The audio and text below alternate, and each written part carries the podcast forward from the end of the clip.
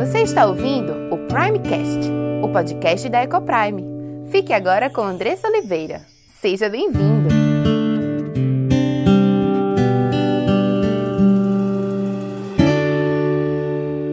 Olá, meu nome é Andressa Oliveira filha e serva do Deus Altíssimo, esposa de Gabriel, mãe de Diego, Cauã e Aimee, educadora e diretora da EcoPrime International Christian School. Tenho aprendido que Deus nos ensina sobre casamento, criação de filhos e educação cristã. Tenho estudado e conhecido dia a dia qual o plano perfeito de Deus para a sua igreja.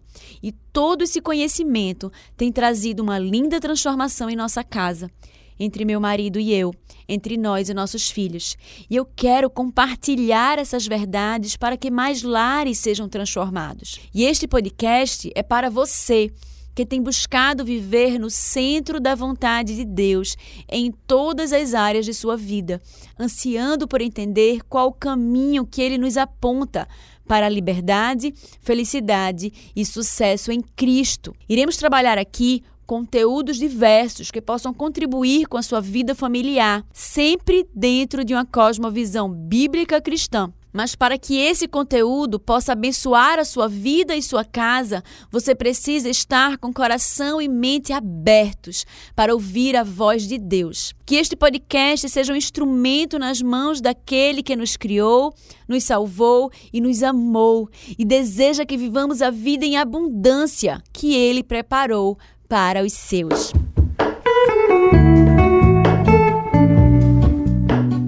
E hoje eu tenho a alegria de estar na companhia de uma grande amiga e irmã em Cristo, Alessandra Figueiredo. Alessandra é esposa de André, mãe de Davi, Samuel e Isabela, de três, é isso mesmo, médica cardiologista e é principalmente filha do Deus Altíssimo, serva do Senhor, a quem eu tenho tido o privilégio de conviver aí há vários anos e vê-la crescer em conhecimento e sabedoria. Ale, muito obrigada por ter aceitado o convite e estar aqui com a gente hoje. Oi, pessoal. É um prazer muito grande para mim também estar aqui hoje. Eu não tenho o dom da palavra como minha amiga Andressa, mas aceitei o convite com alegria para que a gente junto possa é, conversar um pouquinho a respeito do que é ser mulher segundo o coração de Deus. Então, vamos conversar sobre isso. O que é ser mulher segundo o coração de Deus?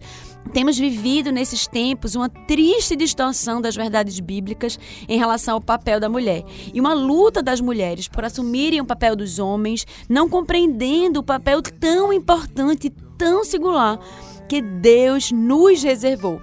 Então, se você é mulher, você precisa escutar essas verdades que vão te trazer com certeza liberdade, leveza e felicidade, porque é isso que as verdades bíblicas nos trazem.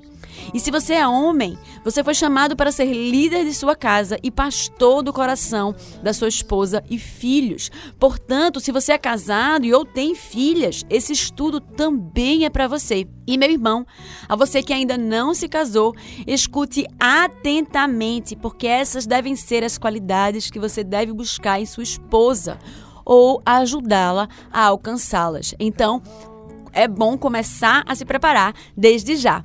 E se você ainda não me segue lá no Instagram ou no TikTok, esses são meios que a gente tem reunido para abençoar a vida das famílias ao longo da semana com algumas reflexões e conteúdos bíblicos dentro de uma perspectiva, né, de uma cosmovisão cristã. Então meu nome lá é Andressa Coprime, Andressa com dois S, é Coprime com dois seis, e você pode me encontrar lá e acompanhar um pouquinho e se alimentar um pouco desse conteúdo cristão. Aproveito para lembrar também que o nosso Primecast, podcast da EcoPrime, está no ar e já está em quatro plataformas. Você pode acessar no iTunes, Spotify, SoundCloud e Deezer. E lá você poderá acompanhar os estudos que você perdeu aqui, além de outros conteúdos que também serão postados sobre educação e criação de filhos, também conteúdos pedagógicos.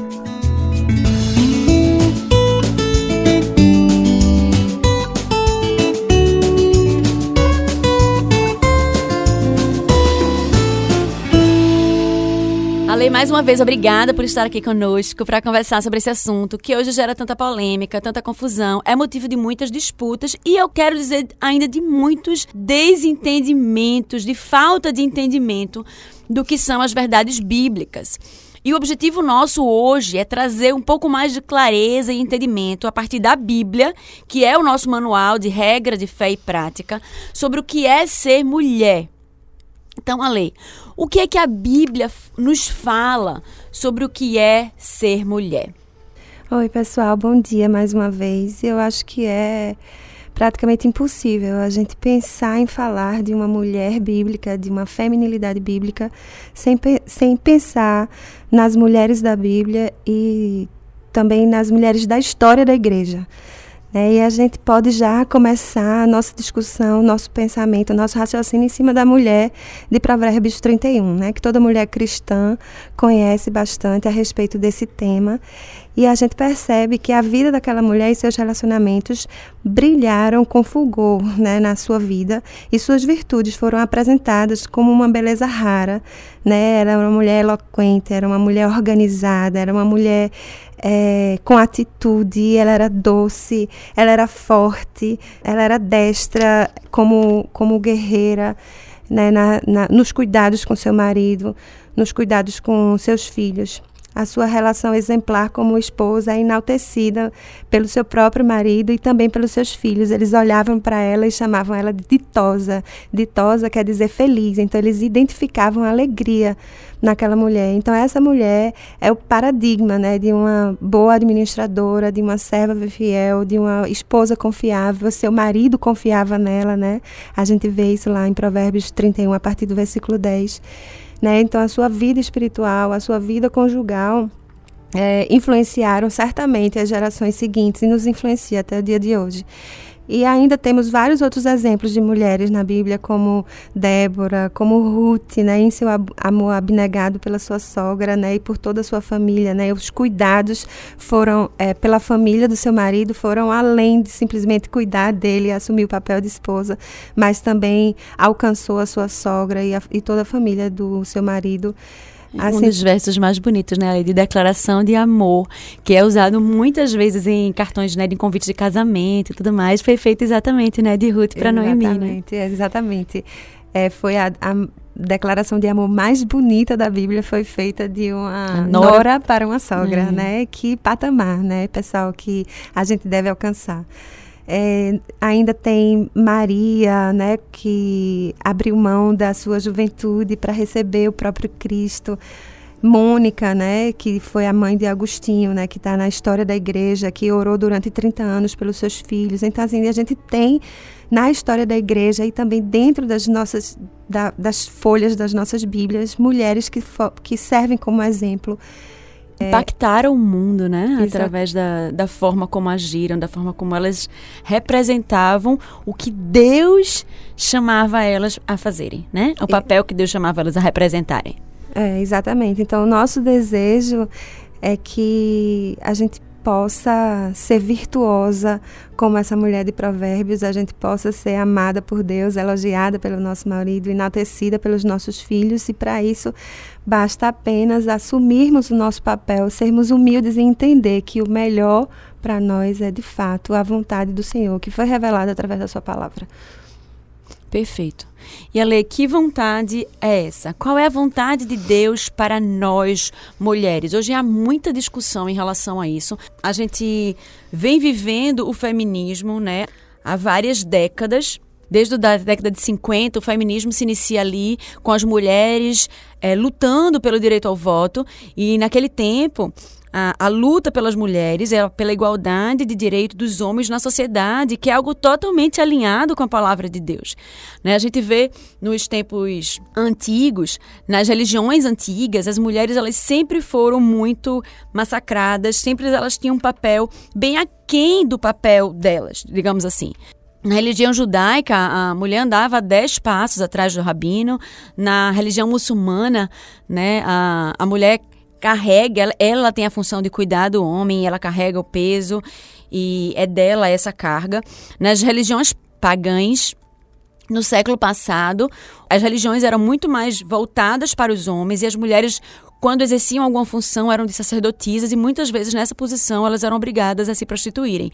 Então, a mulher, ela tinha uma dificuldade de exercer o seu papel, e a partir do cristianismo, é a primeira religião que abraça as mulheres como iguais iguais em valor, em dignidade diante de Deus, né? E as igrejas cristãs no primeiro século foram lotadas por mulheres ansiosas e sedentas, né, por esse Deus que as considerava em tamanha importância. Então, esse movimento feminista que se inicia lá na década de 50 está totalmente alinhado com os padrões bíblicos cristãos de direito ao voto. E aí a mulher veio ganhando esse papel, né, de igualdade entre os homens, de direitos iguais em relação a salário, em relação a voto.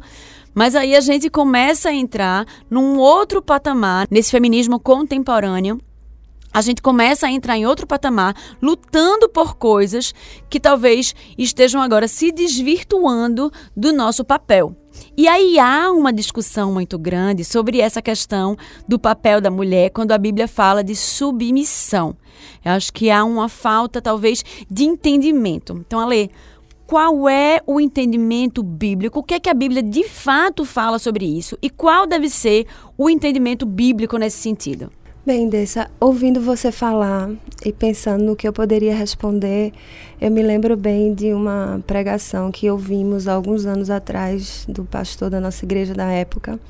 E ele conseguiu descrever de uma maneira muito clara e muito didática como Deus é, tinha determinado o papel do homem e o papel da mulher.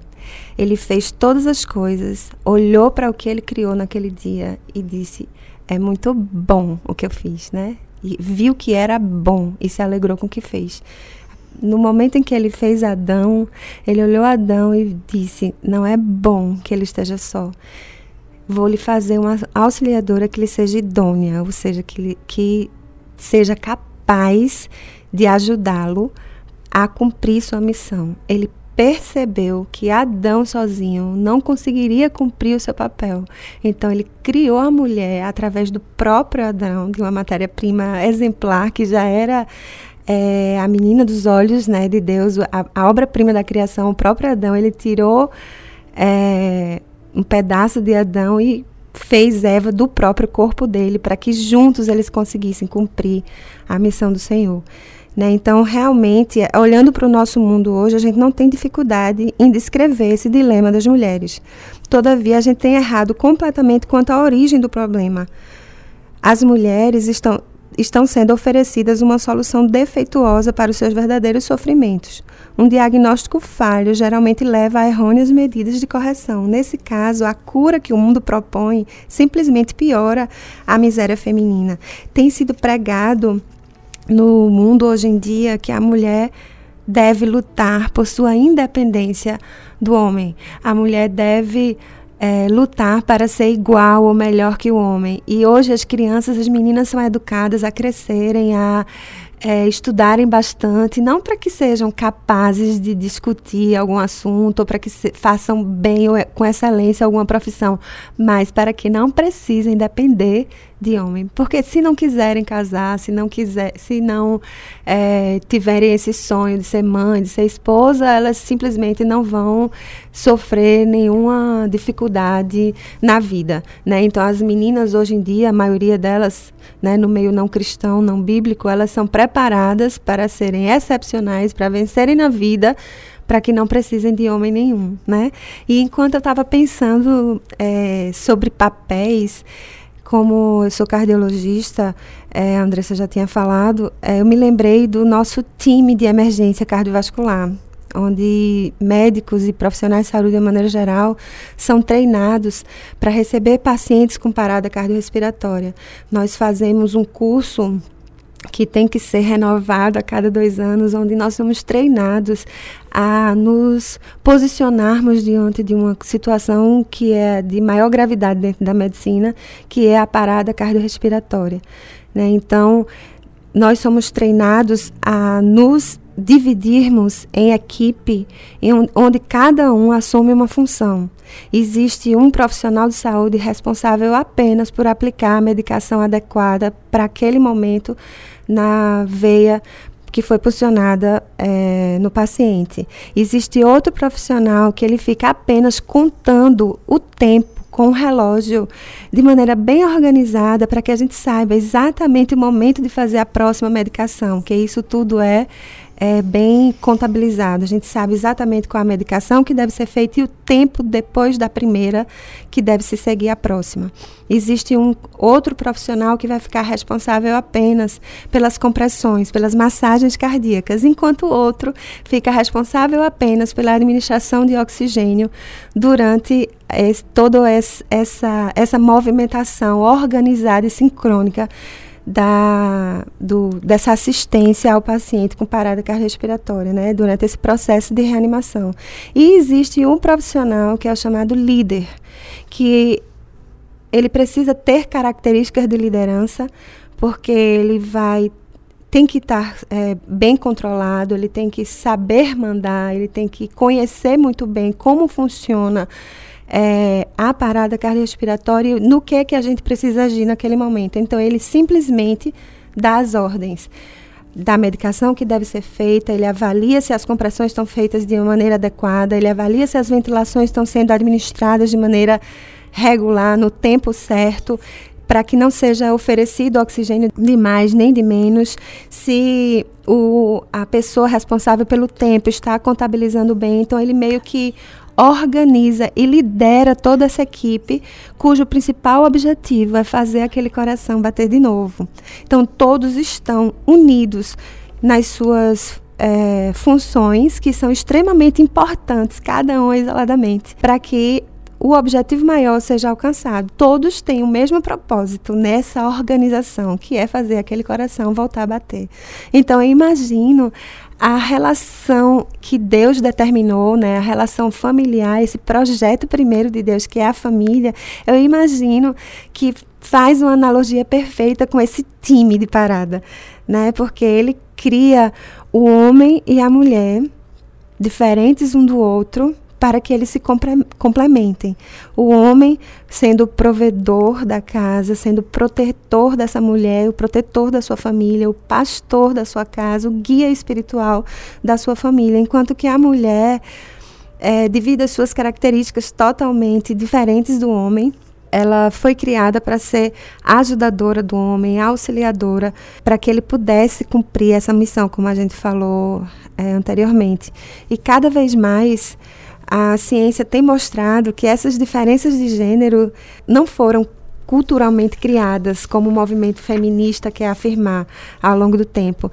A ciência tem mostrado cada vez mais é, diferenças, é, não só estruturalmente, não só anatomicamente e externamente. Os homens são diferentes das mulheres em vários aspectos. Ainda desde bebezinho, ainda no ventre materno, o bebê do sexo masculino sofre alterações é, secundárias a um banho hormonal que acontece nesse embrião, que faz o cérebro dele se formar de maneira diferente do cérebro que não tem esse cromossomo Y, que não é um, um feto masculino. A testosterona, que é o hormônio responsável por esse banho nessa faixa etária, age em regiões cerebrais de modo que até a cor do cérebro de um embrião masculino é diferente do embrião feminino. Enquanto que o embrião masculino tem a ação desse hormônio, que é a testosterona, a mulher nessa mesma essa mesma idade gestacional está sofrendo a ação do estrógeno, que faz ações totalmente diferentes da testosterona. O estrógeno vai agir nas conexões cerebrais dessa mulher, no corpo caloso desse, desse cérebro, que é uma estrutura que liga os hemisférios é, cerebral esquerdo e direito. Então, esse corpo caloso da mulher é maior, bastante maior do que o corpo caloso do homem.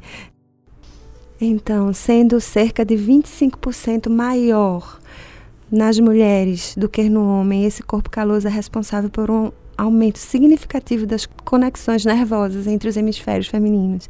Então, ela tem uma capacidade muito maior de interligar informações, geralmente uma informação ela liga outra informação e ela consegue organizar um pensamento, organizar uma fala muito melhor do que o homem. Né? Então, muito mais coisas acontecem no cérebro feminino.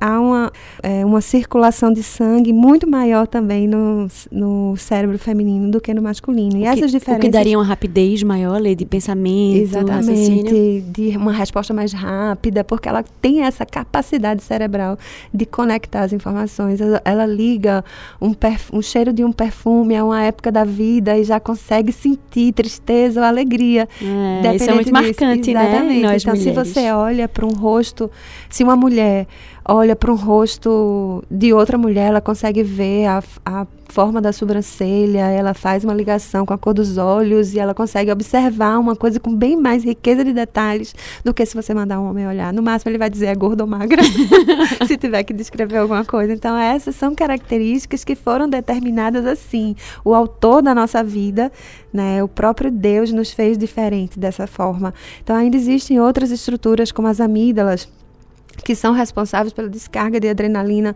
é, em situações de perigo, no homem ela é muito maior do que na mulher. Então ele está mais preparado para situações de perigo, para se armar, para se defender, ou seja, para defender a sua família, para defender a sua amada. Enquanto que a mulher, diante de uma situação de perigo, normalmente ela fica travada. Eu posso falar por mim. Uhum. Né? Então, quando eu me vejo numa situação de, de medo, de algum animal peçonhento, a minha minha perna trava, enquanto que meu marido vai lá e me salva. O diante da montanha russa. tipo assim. É. Essa eu também, eu fico só é, olhando e é. curtindo, é, batendo palma e fotografando. E curtindo, é. né? E se alegrando pela alegria é. deles, né? Mas não querendo participar dela.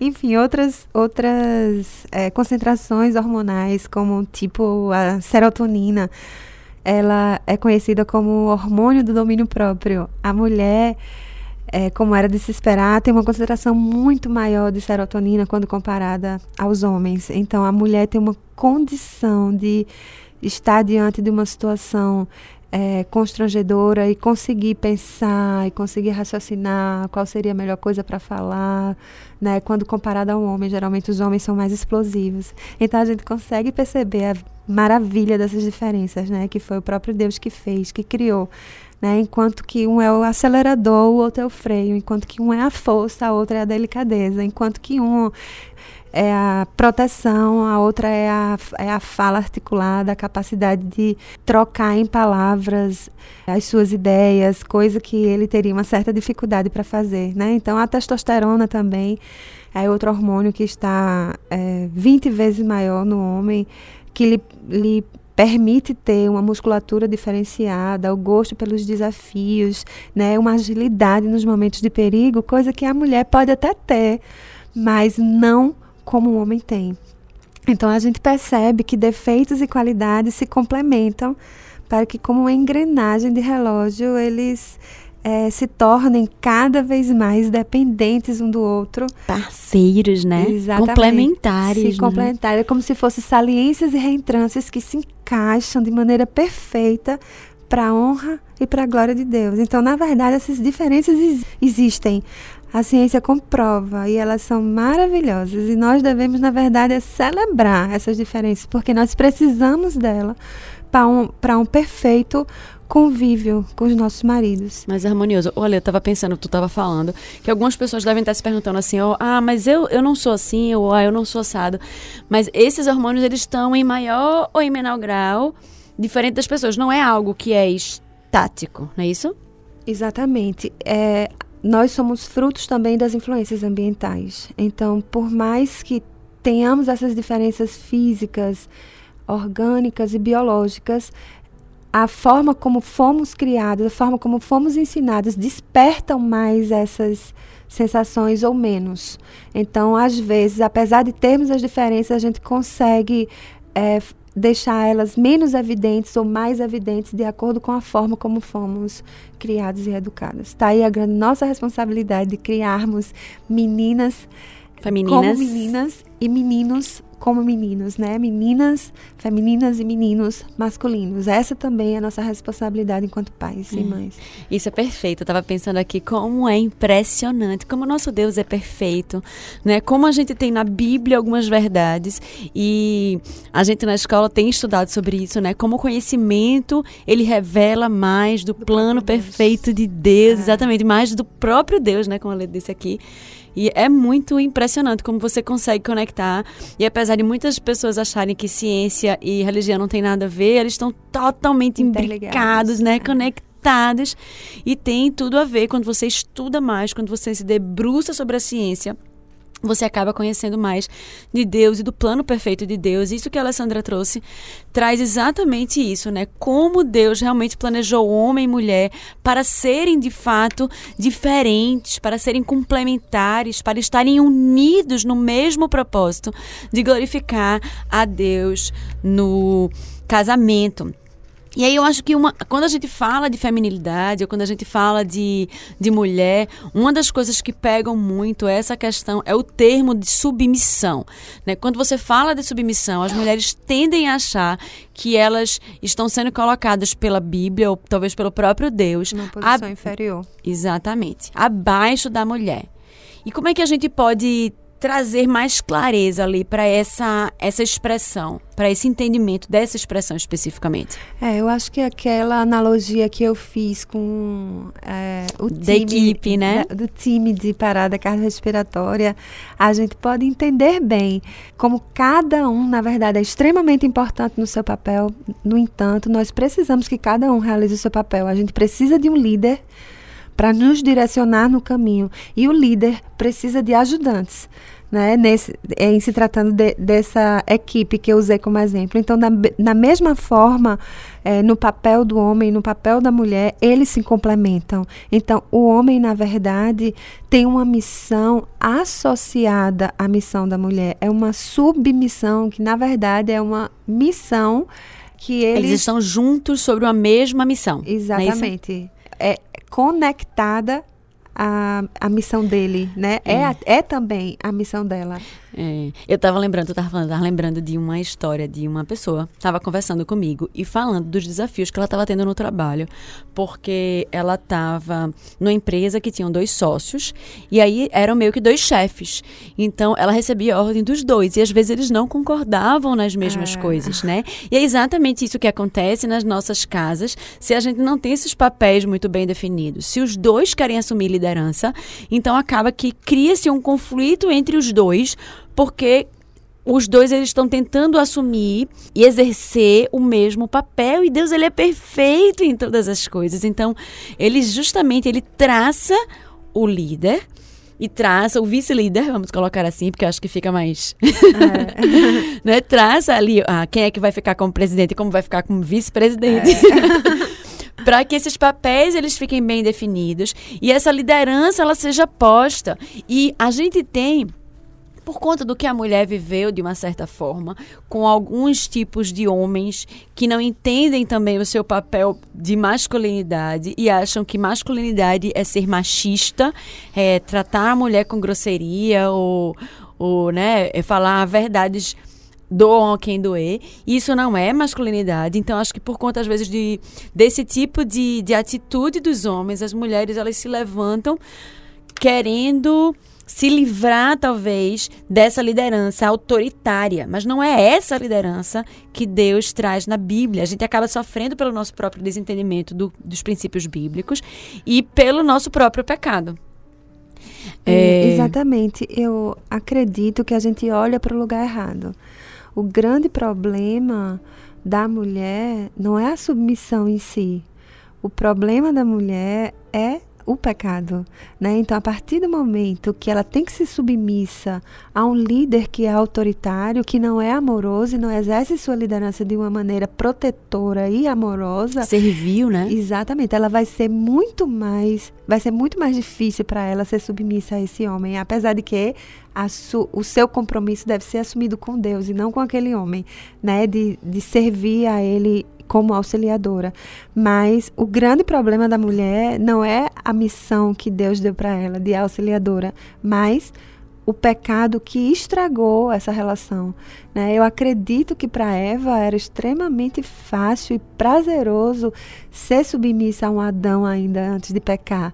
Né? Foi difícil depois que o pecado entrou no mundo e aí eles perderam esse, essa possibilidade de viver sem pecado. Né? Então, a necessidade de, ser, de exercer uma autoridade abusiva atrapalha a mulher de exercer uma submissão amorosa e, e alegre, né? E com alegria no coração, com desejo de, de se manter nessa posição, né? De submissão. Isso. É, eu queria só pontuar uma coisa que eu acho que é extremamente importante para para nos dar clareza nessa conversa. Fomos criados para glorificar a Deus em todas as coisas. E às vezes, a, quando a gente se perde desse foco. A gente acaba perdendo o foco de todas as outras coisas. Né? Então a gente está falando aqui sobre feminilidade, a gente está falando sobre o papel de Deus para nós, mas a gente precisa, antes de tudo isso, ter em foco de que fomos chamados para glorificar a Deus em todas as coisas. Fomos chamados para amá-lo acima de todas as coisas. E lá no Novo Testamento, eu acho que é Paulo que fala, que nós amamos a Deus quando nós amamos a sua lei, quando nós cumprimos os seus mandamentos. Aquele que tem os meus mandamentos e os guarda, esse é o que me ama. É, é. verdade, é isso aí. Então, é aquele que tem os meus mandamentos e os guarda, esse é o que me ama, né? Hum. Então, é exatamente isso. Então, nós demonstramos amor ao Pai, nós demonstramos amor ao Deus em primeiro lugar, quando nós obedecemos a Ele, quando nós confiamos no seu plano perfeito. E aí ele traz o plano perfeito dele como o homem como cabeça do lar, líder, e, líder pastor, provedor. E a mulher nessa, nessa função de ajudar o homem nessa liderança.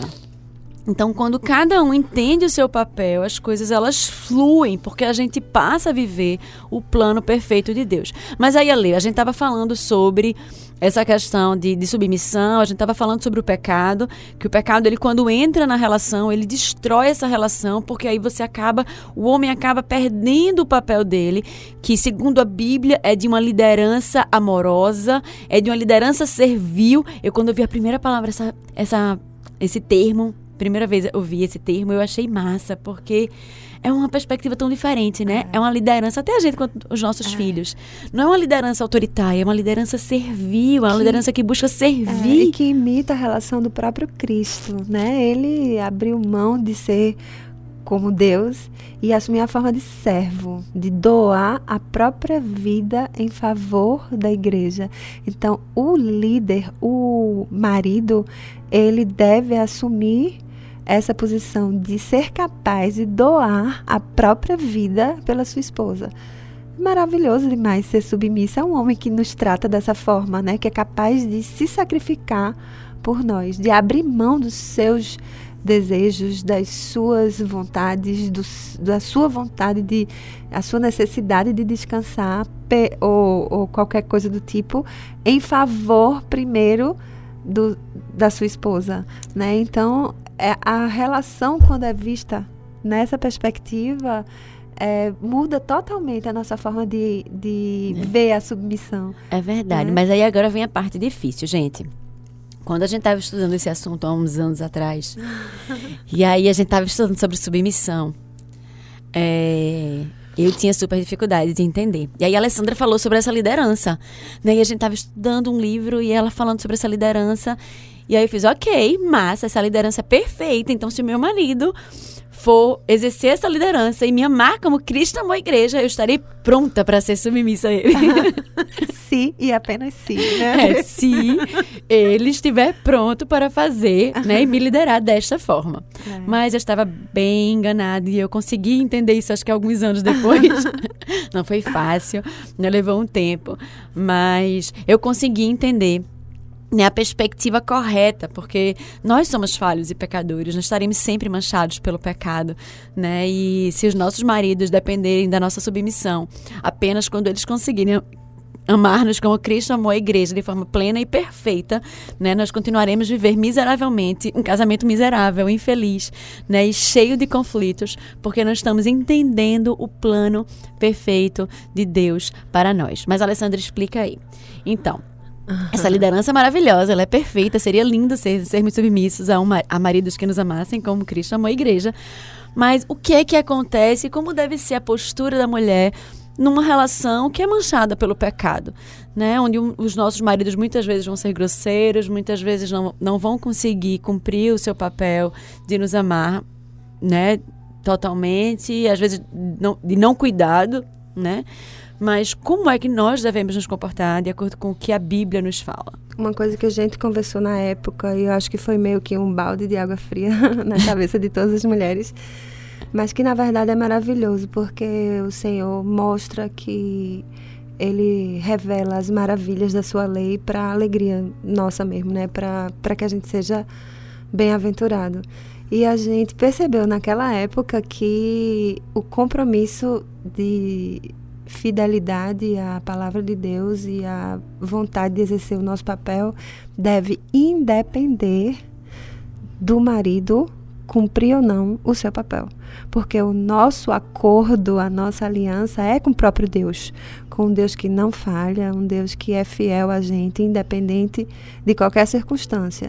A gente entende que nossos maridos são pecadores, são passíveis de errar, de nos decepcionar, de não nos priorizar em muitos momentos da vida, de não nos ajudar no momento que a gente precisa de ajuda e ainda assim, devemos exercer nosso papel com alegria, porque entendemos que assim glorificamos ao próprio Deus.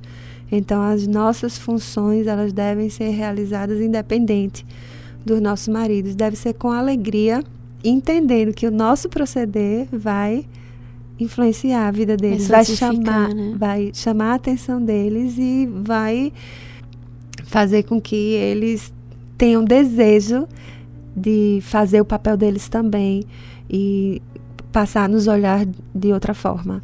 Ainda ontem eu conversava com uma amiga na igreja que é interessante você perguntar isso porque veio totalmente a calhar o exemplo dela. É, ela estava super chateada e tentando é, encontrar apoio nas minhas palavras, é, porque é, percebia que o marido não liderava sua vida financeira como deveria. E, e, muitas vezes ela ficava indignada como quanto tempo ele perdia no celular, enquanto que a casa estava toda revirada, enquanto que ela ainda tinha que fazer tanta, coisa e ele estava lá no celular e tal. E eu chamei a atenção dela, fiz, presta atenção, amiga, veja só, você está olhando demais para o seu marido. Você tem que olhar para o próprio Deus. Né? Você tem que lembrar do que Deus espera de você e esquecer as expectativas que você cria em relação ao seu marido. A partir do momento que você faz para Deus, entendendo que esse é o que isso é o que ele espera de você, você vai ser de alguma forma honrada por isso, se não por seu marido, mas pelo próprio Deus e, e é, poder, no final do dia, entender de que você buscou com as suas atitudes honrar e glorificar a Deus. A partir do momento que vocês batem de frente, e você o critica e você exige que ele assuma esse papel, você vai conseguir muito mais que ele trave diante das, das circunstâncias do que é, mover ele no sentido de, de lhe ajudar. Porque, como eu falei, nós temos uma capacidade de articular nossas palavras, nós temos um poder de diagnóstico da mente do nosso marido muito grande. Que se a gente não usar esse poder para o nosso bem, a gente usa para o mal. A gente consegue ser muito cruel e ferir profundamente o nosso marido quando a gente quer. Então, se a gente usa essa nossa capacidade, dessas conexões e tudo que a gente já discutiu aqui hoje, para atacar ele, a gente só vai trazer problemas para o nosso, Mal, nosso né? casamento. A gente vai transformar o nosso lar num lar desagradável. E está entre as no, a nossa obrigação enquanto mulher de trazer um lar confortável, agradável, que ele se sinta feliz em chegar em casa.